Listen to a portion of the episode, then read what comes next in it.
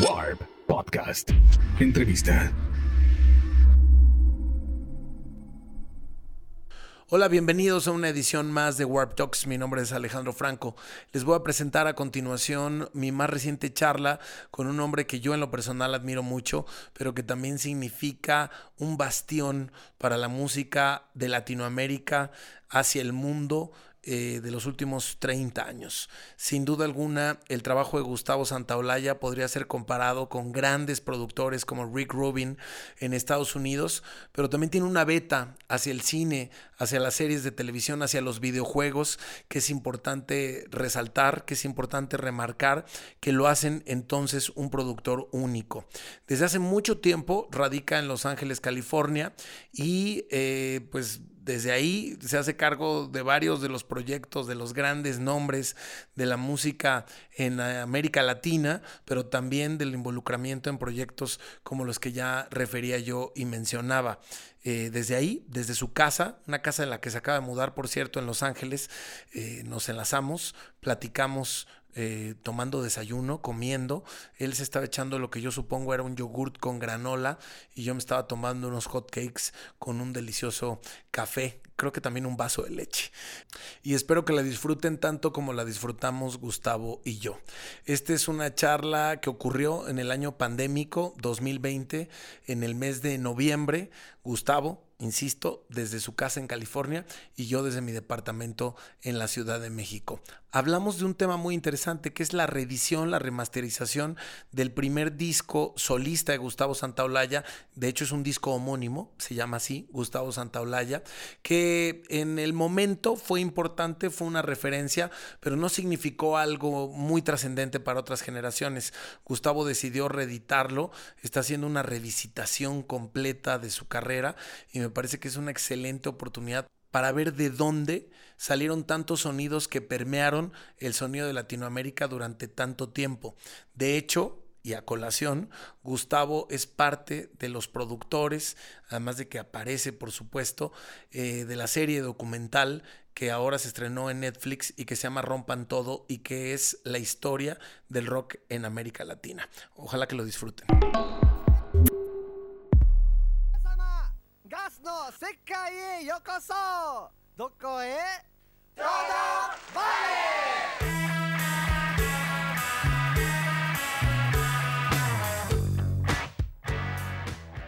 ¿Cómo estamos? ¿Cómo estamos? Bien, bien contento de, de saludarte, Gustavo, y de verte. Lo, ¿En lo dónde estás? digo, lo mismo digo, estoy en Los Ángeles.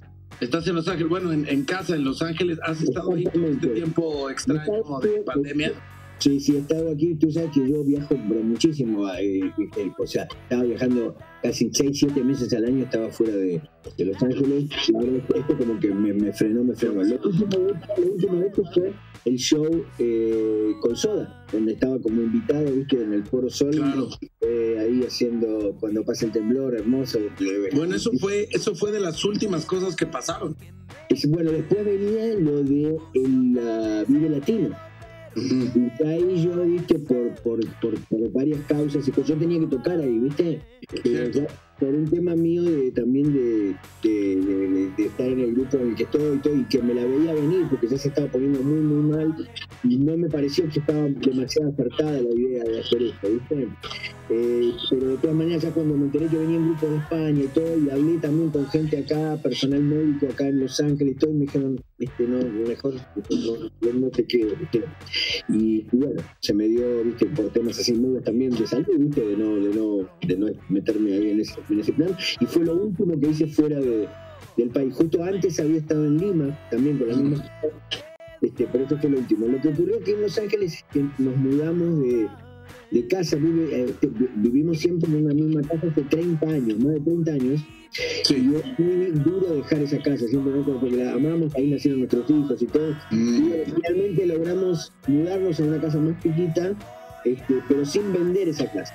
Entonces, con esa casa que ahora vive, eh, vive nuestra hija ahí, este, Ah, eh, que no es una casa grande y todo, pero que nosotros nos vivimos en un lugar más pequeño, pero muy lindo en Mount Washington, y la otra casa es en Eco Park. ¿viste? Eco Park se convirtió en el centro de los hipsters. Sí, sí, la zona hipster. Eco Park, sí. si no, no me dejaban entrar. Si no, no, si no, no formabas parte del gremio. No podía, no podía, no podía ingresar, ¿viste? Entonces, no, eh, nos mudamos a un lugar que queda muy cerca de ahí, que es muy lindo, que se llama Mount Washington. Y, este, y, entonces, nada, eso también, imagínate, en el medio de todo esto, mudarse también fue una, cosa increíble. Y siempre trabajando, aparte, siempre muy ocupado haciendo muchas cosas, porque en realidad lo de la pandemia a mí no me significó así algo de la onda de introspección o eso de parar. Y no tuve tiempo porque estuve trabajando, estoy trabajando muchísimo, ¿viste? Tengo cuatro proyectos en en Netflix y uno en Hulu y uno en Amazon y películas, documentales y viste y, cosas bajo fondos y, re-release de Santa Blaya y, todo esto que te lleva todo tiempo. Y el release, el enorme eh, release de The Last of Us 2 el cual siempre tiene secuelas porque estás haciendo siempre interviews, notas y cosas. Así que he estado muy, muy, muy ocupado y muy feliz trabajando en lo que, lo que me gusta, lo que me encanta, lo que adoro, este, la música y todo eso. Ahorita, ahorita hablamos del relanzamiento de Santa Blaya, que es el proyecto por el cual estamos conectados, pero eh, eh, quiero entender cómo, cómo divides tu tiempo, porque la autogestión con tantos proyectos al mismo tiempo también debe ser algo complejo que, que, a ti a ti ya ya ya seguramente eh, te viene de manera natural. Mucha gente ha estado lidiando con esto en la contingencia porque están en casa por primera vez en su vida y están tratando de decidir qué hacer con su tiempo no Claro. Bueno, vos eso al mismo tiempo como, viste, he sido muy inquieto y eh, con el tema este de viajar y de, de, andar por todo el mundo. De hecho, he dado tres veces la vuelta al mundo en, un, en, viaje, ¿no? O sea, o sea, salir un viaje de Los Ángeles y pegar toda la vuelta al mundo. Y Literal. Literalmente lo he hecho tres veces, dos veces hacia un lado y una vez hacia el otro.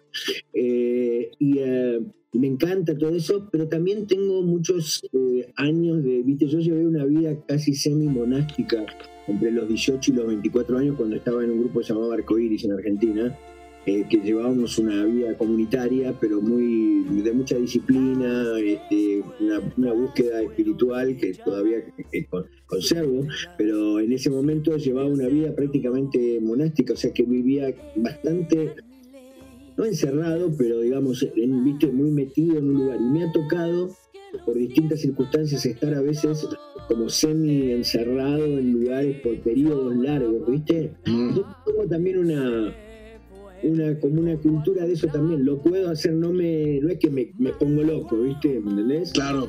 Y, como tengo tantos intereses y una cosa, aparte encima hoy en día, viste que puedes estar grabando y haciendo música, olvídate, puedo pasarme la vida.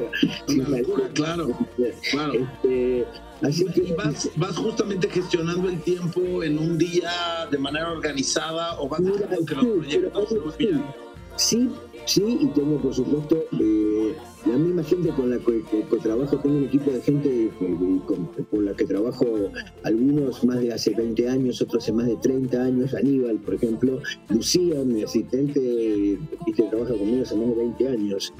Este, entonces ya hay, hay como una especie de caos ¿viste? Pero un caos que se organiza. Es bastante, es bastante cuántico el, la, cosa que se maneja. Y, este, y realmente, yo siempre dije, eh, en el momento en que haga, haga, haga agua algo, ¿viste? Ahí me voy a preocupar. Pero mientras estén, porque son tantos proyectos en los que estoy involucrado y tan diversos, tan diversos. Pensá que aparte yo tengo una pequeña editorial de libros, eh, tengo un proyecto vitivinícola de vinos, hoy en día tengo un proyecto de yerba mate, una yerba también en Argentina, se llama Porongo. Este, tengo ese proyecto ese que digo vitivinícola, que ya lo tengo hace 15 años. Este, Oye, yo creo que de ese, la última vez que estuviste en cabina, algo platicamos de ese proyecto vitivinícola, porque yo te conté que, que estoy haciendo hace unos años un festival de, de, gastronomía, vino y música en el Valle de Guadalupe, que a ti de Los Ángeles te queda y que me dijiste que, tengo que ir ahí a conocer, que me muero de ganas de, de, verlo, porque viste lo del vino es una cosa que siempre me, me gustó y me interesó de desde siempre y, este, y me encanta lo que ha ocurrido con el vino en general en las últimas dos décadas, en que realmente se ha, se ha, se ha metido en, el, en, el, en, el, en, la gente, ¿viste? en toda la gente, porque hay países que de movida, vos pensás que por ejemplo en Argentina el vino forma parte de la canasta familiar. O sea, lo que forma la canasta familiar que involucra la leche, el pan, todo, el vino. Todos hemos crecido en nuestra casa, viste, con, en nuestra familia con una botella de vino que generalmente se toma vino con soda, viste, por ahí que es una... Claro, claro, claro. De tan nivel y todo eso. Pero como fue creciendo la cultura de la gastronomía mundialmente, junto con la gastronomía viene el vino, porque la verdad que no hay nada mejor para comer que un vino. Que un vino, una copa de vino.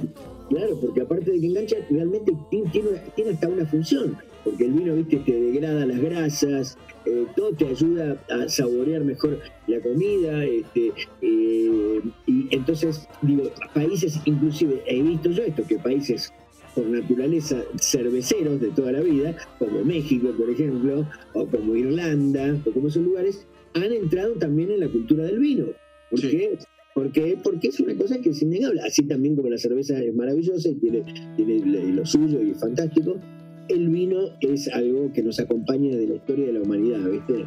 Entonces, este, eh, es algo es, es muy lindo y lo que está pasando en, en todos los países. Entonces, en México yo he visto también este cómo, cómo de, de- que había realmente había como un par de bodegas que hacían unos vinos interesantes hace unos. Interesantes. Hoy en día tenés acá hay mucho, mucha gente que está haciendo proyectos súper interesantes que me encantaría poder acercarme, ¿viste? Más, ¿viste?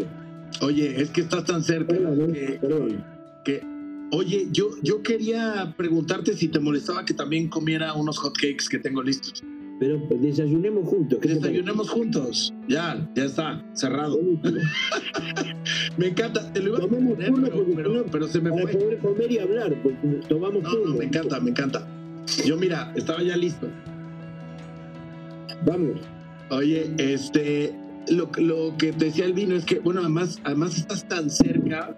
California también se ha, se ha puesto muy serio en el tema de los vinos. No solamente en Napa y en Sonoma, sino hay otras regiones. Claro, mucho más al sur, cerca de acá, Sí. mucho visto, ¿viste? Totalmente. Malibu, etcétera. Y, y ahora tienes el Valle de Guadalupe ahí cruzando la frontera en Ensenada. Bueno, vam- vamos a organizarlo, ¿eh? dale, dale. Que tienes que venir a tocar, te va, te va- va a ser una experiencia súper bonita y vamos a hacer lo que más nos gusta, música, este, bebida, buen vino y, y comidas. Qué bueno. Oye, Gus, a ver, en, en pleno desayuno me quiero regresar a 1982, cuando editas señor. Santa Olaya la Sí, primera señor. vez.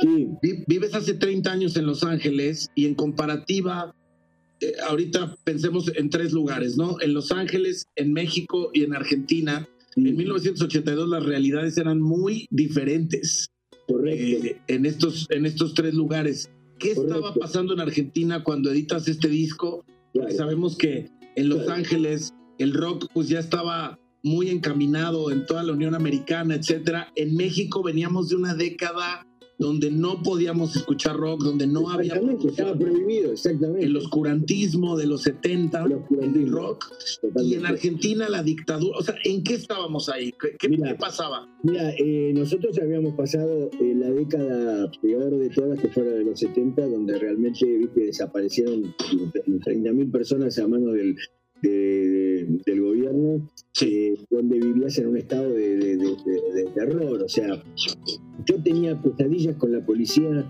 eh, viviendo ya en Estados Unidos. Este, durante dos años más o menos después de estar aquí, seguía teniendo pesadillas con la policía porque estuve detenido muchas veces, desde, los 16, 17 años hasta que me fui, innumerables veces, ¿viste? Nada más por, por lo más que me fueron tres días, tres días, pero nunca por suerte me, me, me lastimaron. Eh, aparte yo a los 20 años, ya, ¿viste? O sea, que, que medio comenzaba la década, eh, ya era bastante popular con, con mi grupo, con Arcoiris, después fue muy popular. Entonces los tipos ya, inclusive cuando me llevaban y todos sabían perfectamente quién era, pero era nada más que para hacerte la vida imposible, ¿viste? Entonces, eh, supuestamente era averiguación de antecedentes. Eh, como yo no pertenecía a ningún partido político, no consumía ningún tipo de sustancia, nada, entonces digo, no tenía ningún motivo para, para ponerme, llevarme preso, pero te detenían, ¿me entendés? Te detenían para averiguar tus antecedentes y después te dejaban ir. Básicamente te hacían la vida imposible, porque, eh, o, o sea, era medio, o te cortás el pelo te convertís en lo que nosotros queremos todo o andate. O si no, corres el riesgo de que un día te agarre alguno que está medio oculto y apareces en una zanja, ¿viste? ¿Viste? Eh, era, era espantoso vivir de esa manera, con todo lo que con todo lo que venía adosado a eso, ¿no? Porque todo eso viene obviamente con una limitación artística total porque no se podía hacer nada, entonces vos ya te empezabas a autocensurar. Estabas escribiendo algo y decías, no, no, esto mejor no, porque o, o esto no va a pasar o me van a venir a, agarrar de los pelos si canto esto, ¿viste? Cierto. Bueno, nada, me, me fui, me fui en el 78, este, y cuando llega este momento que se me presenta esta oportunidad, yo ya había llegado a Estados Unidos y me había desilusionado muchísimo con la escena de lo que estaba pasando acá, porque todavía en mi país la música tenía ese contenido contracultural, que en Estados Unidos se había perdido. O sea, aquí los grupos eran Boston, Kansas, Sticks, lo- los epítomes de Journey de- del corporate rock, del rock corporativo, donde Sí, se había totalmente lo que era aquella cosa de Woodstock, de cambiar el mundo con la música. sí, se había, se había dibujado la intención, ¿no? Totalmente. Yo venía de un país donde te metían preso por tocar la guitarra eléctrica y tener el pelo largo y hacerlo. Entonces me sentí totalmente desilusionado. Pero en el 78 también es el año donde los Pistols terminan su gira en San Francisco y eh, se separan. Pero dejaron un enredero ahí, ¿viste? Por Estados Unidos, lo mismo que los Ramones. Entonces, tanto los Ramones en Estados, de este lado del Atlántico y los Pistols del otro lado, con todos los que venían alrededor. Se armó una cosa eh, impresionante. Y yo cuando vi eso dije, no, no, no, esto, o sea, esto, esto, esto sí. O sea, esto aunque, aunque, aunque de pronto haya chicos que saben tocar dos acordes con la guitarra nada más, pero tienen toda la intención de lo que Sí, pero es lo que cuenta, la, la actitud y el porqué, ¿no? Claro, y había aparte, porque era punk y el New Wave. Y en el New Wave había gente muy interesante, músicos muy interesantes y también músicos de mi generación. No te olvides que Sting es del mismo año que yo, de 1951. Y Andy Summers más grande todavía era. Entonces, digo, eh, hubo gente que de pronto por ahí había venido de aquellos años antes eh, y había conocido toda esa música, pero que se daba cuenta que el rock estaba totalmente corporizado, que no iba más por ahí, y que esta nueva estética les, les- les proporcionaba una nueva plataforma para poder expresar las cosas con ese, con ese sentido, con esa potencia eh, que tiene el rock en su, en su esencia, digamos. Y, y entonces me, yo lo abracé, me fui, me corté el pelo, me compré la corbatita, el saquito, este, y con Aníbal Kerper armamos Wet Picnic, una banda quizás adelantada a su tiempo también, ¿viste? Porque una mezcla de punk, jazz y new wave, eh, una cosa muy, muy, muy especial, este, donde, bueno, llegamos a grabar nuestro disco con Unicorn Records, donde grababa Black Flag, también el grupo de Henry Rollins, este, tocamos acá en los clubes con X, con los Gogos, con este, Qué locura. Este, y, y hicimos, por ejemplo, un video que fue eh, uno de los videos que utilizó en su prueba piloto MTV. MTV en un momento salía nada más que en Arizona al principio, porque lo estaban probando, y ahí pasaban nuestro video de Cocktail Sky. Y luego hicimos otro video este, que, fue- que- que fue elegido eh, entre los 100 mejores videos de rock por un, un- en un libro que editó Rolling Stone, la revista Rolling Stone, en aquel momento, ¿no?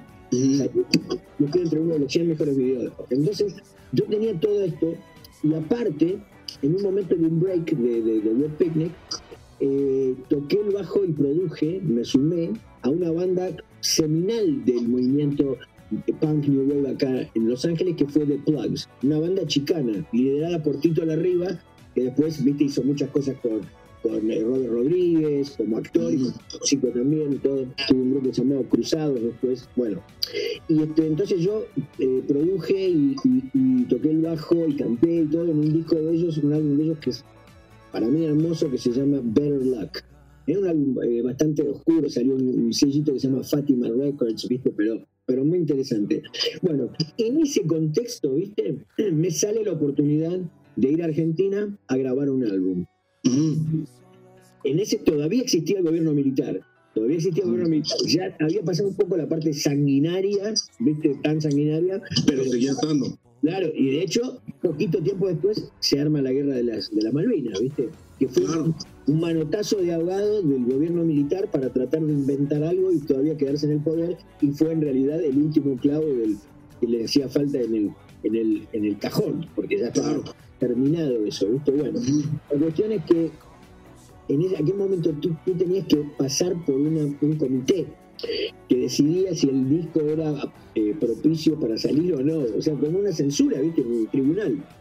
Entonces yo sabía, tenías que mandar la grabación y tenías que mandar las letras. Y yo sabía que el disco, que la música ni la iban a escuchar. Entonces lo que hice fue que en las letras omití las partes que sabía que no iban a pasar O sea, lo editaste. pero en el álbum estaban. Entonces lo mandé y Pero tenías que mandar las letras por separado, como los claro, libros. la letra y la música. Claro, la letra y la música. La música, tal como lo, lo- lo- lo pensé, lo presenté, no la escucharon, porque si no hubieran escuchado esas, esas, esas líneas que tengo que estaban prohibidas, hubieran sido prohibidas inmediatamente, me hubieran prohibido el disco.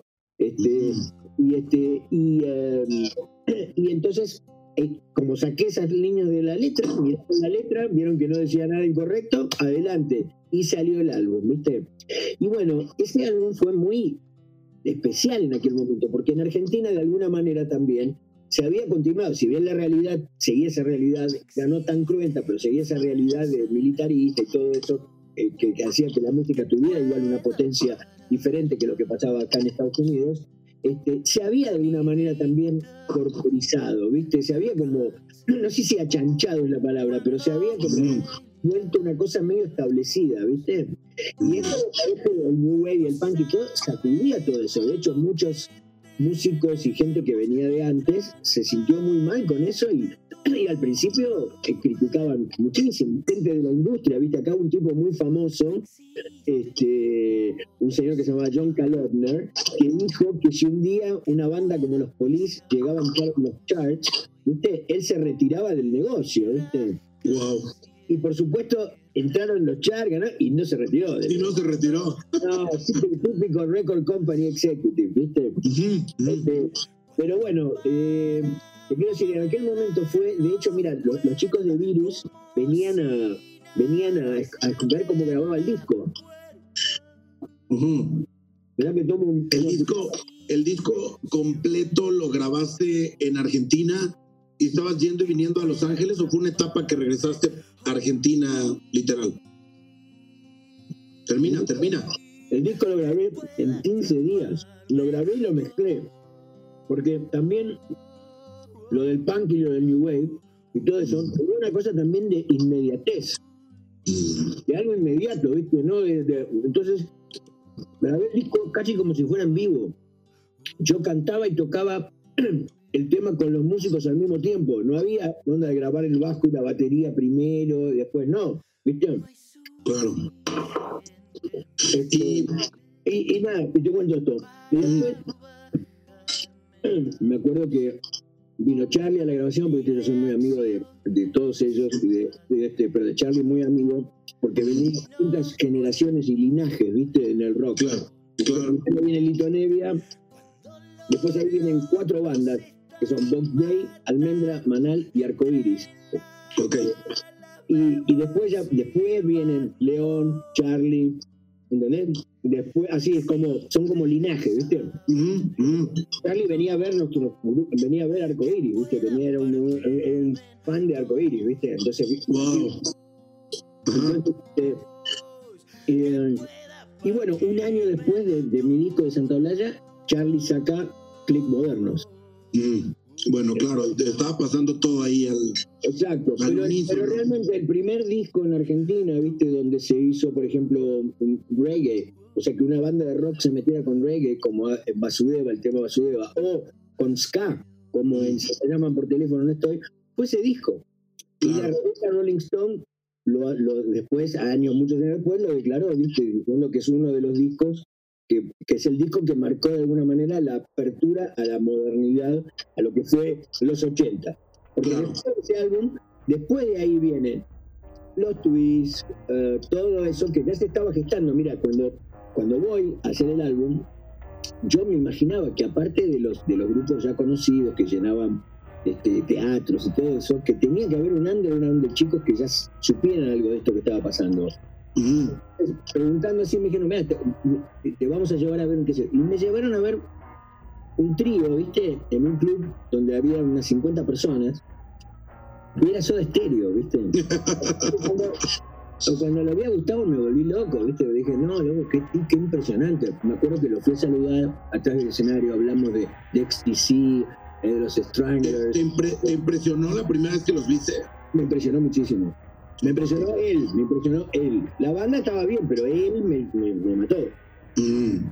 Y, este, y me acuerdo que también en ese viaje me llevaron a ver a Sumo. También con Ah. gente así también, unas 50, 60 personas. No sé si no había menos todavía que lo de Soda.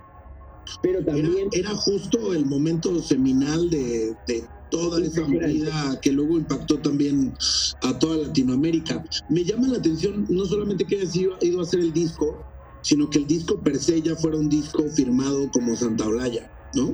O sea, como, como que tuvieras ya en ese momento la, la- la claridad o la inquietud de hacer algo.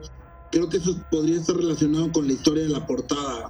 Cuént- Cuéntame un poco. ¿sabes que la, portada, la portada es mi electroencefalograma y mi electro y mi O sea, más electrocardiograma. personal, más personal no podía ser, ¿no? Sí, y mi electrocardiograma. Obviamente del momento.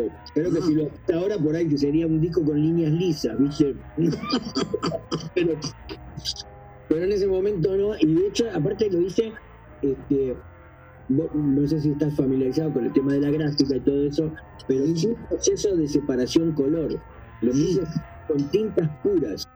Entonces era más casi como una serigrafía, como si fuera un grabado, ¿viste? Porque las Claro. tenían tintas puras y quedaba, la tapa te pegaba, porque tenía ese color rosa salmón mate, y el electroencefalograma y el electrocardiograma estaban en tintas eh, roja y azul, pero brillante. Entiendo. Pegaba, pero muchísimo, y también muy rara la tapa para el momento. Estabas, Este, estabas justamente pasando un, un momento en el que tenías esta, esta necesidad, pero también esta claridad de hacer algo un poco más personal.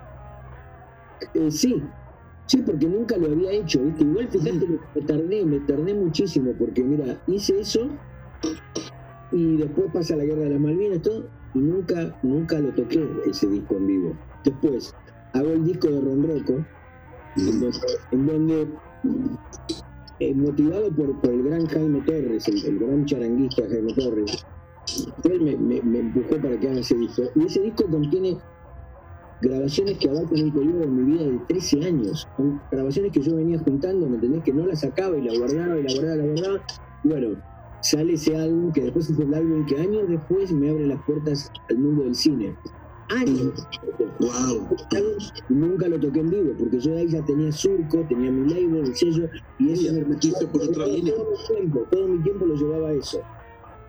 Después saco mi álbum Gas en los 90, un álbum grunge, ¿viste? Más, eh, tampoco lo toqué en vivo, porque también estaba ocupado por eso, porque mi opción era decir, bueno, tengo esto, tengo cosas, ¿qué hago? O sea, no, no- sé- que no lo voy a poder salir a promocionar, porque tengo otras cosas, obligaciones y compromisos que no me lo permiten todo. Entonces la alternativa era o no hacerlo entonces, o hacerlo, saber que no iba a poder promocionar ni nada, pero por lo menos que quedara un registro, ¿viste? Mm. Y, me decidí por esa. Entonces saqué Gas, tampoco lo toqué. Y después, años después, saqué Camino, otro álbum instrumental en la línea de Ron Rocco, y tampoco lo Tampoco lo tocaste en vivo. Pero me parece muy interesante porque es como ir dejando documentos que, que avalan lo que tú también estabas viviendo como creativo, como productor, Correcto. como músico, en lo Correcto. personal. Correcto, correcto. De ahí- Y de ahí es finalmente, después, sí, finalmente después cuando cumplí 60 años, que ya van a ser 10 años, porque ya tengo 69 ahora, Ah, y pasaron un montón de cosas. Este, una de las cosas increíbles es que por primera vez en mi vida, creo, apreté el botón de pausa. Yo nunca miraba para atrás, ¿sabes? Nunca miraba para atrás, Alejandro. Siempre estaba, eh, siempre, siempre buscando nuevos desafíos. Nunca me gustó quedarme en mi zona de confort. Si vos ves los más de 100 álbumes que he producido, vas a ver la variedad, lo ecléctico que son, que van del Sí. Tron Quartet a Molotov. ¿viste? Sí. Entonces, sí. y, eh, porque siempre me gustó me gustaron ese desafío. Y cada vez que miraba para atrás, yo miraba para atrás y decía, uy, loco, la cantidad de cosas que hay. No quería ni lidiar con eso, ¿viste? Sí, Yo nunca volví a escuchar los trabajos. Terminaba un trabajo, no lo escuchaba más, seguía, seguía, seguía, seguía, seguía. Y de pronto, ¿viste? Tuve como una necesidad de parar y decir, bueno, a ver, ¿cómo, cómo, cómo- cómo llegué hasta acá? Y How, how did we end up here? Exacto, exacto. How did I get here, you know? Entonces, eh, y ahí, viste, empecé a, a- ver eh, cosas que, me, que me- la verdad que me, me reconfortaron mucho, viste. Eh, encontrar que había, que, tenía una coherencia toda mi obra, que siempre estuve atrás de la búsqueda de la identidad, de, ¿viste? de hacer cosas que representaran quién era yo y de dónde venía, que siempre tuve una búsqueda de la excelencia en lo que hacía, que siempre busqué en mi obra una, una- un, un porcentaje importante de atemporalidad, ¿viste? Yo creo que todo el arte, eh, ¿viste? Toda buena expresión artística tiene que tener atemporalidad, tiene que tener un elemento de atemporalidad. O sea, una buena canción la tenés que escuchar dentro de 10 años y tiene que seguir siendo una buena canción. Si no, Sí, no- sí, a veces decimos esto no envejeció bien, ¿no? Porque, Exactamente. le, le faltaba esa, esa Exactamente. Exactamente. estética, esa estética que permita que, que, que siga permaneciendo en la es obra. mayor, es mayor, que inclusive trasciende, te diría, hasta la estética. Es como la esencia de la cosa. Mm. La estética a un nivel también puede llegar a ser una vestimenta de algo. Sí, sí. Y, y- y- y acá estamos hablando de algo que tiene que ver más con la Pero esencia. ¿cuál es el, el secreto? ¿Sería que la esencia tiene que ser real? O sea, que, que lo que estás No, pero haciendo la- por las razones correctas. Ese es el punto clave. El punto clave es la realidad, la, la honestidad de una obra. Por eso yo siempre digo que para mí la música se divide en dos categorías, buena o mala. No hay, no existen géneros. Cuando dicen, no, el regatón, eso no es música, o esto... No, hay, hay regatón malo malísimo, pero hay regatón bueno también. Como lo Sí. hay también en la música clásica. Hay música clásica buenísima y hay música clásica horrible. Sí, sí. ¿Tiene- tiene algún-. ¿Tiene algún significado especial haber decidido reeditar este disco de 1982? Esto que tú volteas a ver, que a mí me gusta mucho, sobre todo lo he dicho últimamente, entender el pasado, no desde, desde la lejanía, sino como un árbol, ¿no? Voltear a ver nuestras raíces y entender quiénes somos en un, en un pasado que es un presente vivo. Correcto. ¿Tiene algún significado especial que haya sido en este año tan complejo, en este momento? ¿Lo pensaste así? ¿Cómo, cómo fue? No, sabes que no, no, no necesariamente, pero obviamente que no, no, no tengo todas las respuestas porque hay cosas que seguramente uno descubre con el tiempo, ¿viste? Como tantas Claro. cosas. Después dices, ah, por eso es que es tal cosa, Sí, ¿viste? lo, lo sabes después a veces, ¿no? Exacto, exactamente. Entonces, obviamente algo tiene que ver, me imagino yo, con, con esta necesidad de cambio, porque ese, ese disco marca un- una, una necesidad de cambio y de reseteo en, en cómo nos aproximábamos a hacer discos y a la música y a todo, ¿viste? Fue como pensar todo de nuevo. Y estamos frente a una realidad que nos está poniendo bastante en esa situación, de que tenemos que pensar todo de nuevo, de otra manera, con otra, de otra forma. Entonces, ahí en ese, en ese contexto creo que hay, que hay algo, hay algo ahí para ver, para investigar, ¿viste? Sí. Pero, pero eh, es un disco para mí muy importante porque es el primer disco de mi carrera solista, ¿viste? Sí. Que, que en realidad yo considero que comienza realmente ahora hace tres años cuando empecé a tocar en vivo toda esa música, ¿viste? Porque Ujú. nunca la tocaba y ahora, sí, ahora tengo un proyecto que fue el Desandando el Camino, donde reviso mi obra y este y entonces ahí todo esto cobra, cobra un lugar. Entonces ese, ese disco es el, el comienzo de mi, de mi obra solista, es el primer disco que hago fuera de mi país, o sea, que lo con- concibo fuera de, de Argentina, ya viviendo fuera del país. Claro. Es un disco que, que de alguna manera marcó una época, este, y mar- marcó, o sea, el comienzo de algo nuevo en, en mi país, ¿viste? Entonces, este, es un disco que quiero mucho y que y realmente remasterizado y todo suena Brutal. Oye, Gustavo, se nos acaba el tiempo, pero te quiero agradecer mucho este desayuno no planeado que nos echamos, que estuvo muy interesante y, y la plática siempre contigo es maravillosa. y, te quiero agradecer porque gracias a, reeditar, a remasterizar un disco como este nos permite no solo conocerte, sino reconocerte. Y, eso eh, creo que es algo que, que, es el inicio también de muchas etapas eh, tuyas como creador, porque creo que esta raíz, eh, si de por sí estás siempre en, en, la generación y en el arte, creo que esta raíz te va a dar todavía muchas más bases eh, para muchas cosas por venir que nos emocionan. Y nada, este, te agradezco mucho esta, esta, esta, plática. Y bueno, sabes que si estuviéramos de frente te daría un fuerte abrazo y te agradecería como siempre. Yo también, Alejandro, yo te agradezco muchísimo también este, el tiempo, bueno, tus palabras y, y el tiempo que, me das así para poder compartir esto. Eh, amo a tu país, amo México, lo considero realmente como un lugar mío también, ¿viste? Este, tengo una relación con ese, con ese país y con esa cultura de muy pequeño, ¿viste? Porque las primeras cosas que, que veía en el único canal de televisión que había en Argentina en blanco y negro eran muchas películas mexicanas, ¿viste? Claro. Claro. pintan todo, y las series en mexicano, porque todavía no había el español genérico, las revistas mexicanas, que eran las revistas todas estas de Archie y, eh, los superhéroes, Superman. Nosotros llamábamos revistas mexicanas. ¿eh? ¿Tener la revista mexicana? Sí, tengo, bueno. Este, todo eso, la una de las primeras canciones que aprendí a tocar, que fue El Jinete, ¿eh? de José Alfredo. Exacto. Entonces, este, nada, y después todo, todo, mi trabajo con las bandas, mi trabajo en el cine, este, es un, lugar que adoro y, es entrañable para mí y la verdad que lamento mucho no poder, este, no poder en este momento poder estar, estar ahí para hacer esto mismo, pero ahí, viste. Eh, pero ya, ya, ya llegará. Ya llegará, ya, ya, cruzaremos juntos la frontera y, e iremos al Valle Guadalupe a tomar vino. Por favor, Por favor. Oye, querido, gracias. Warp Podcast. Entrevista.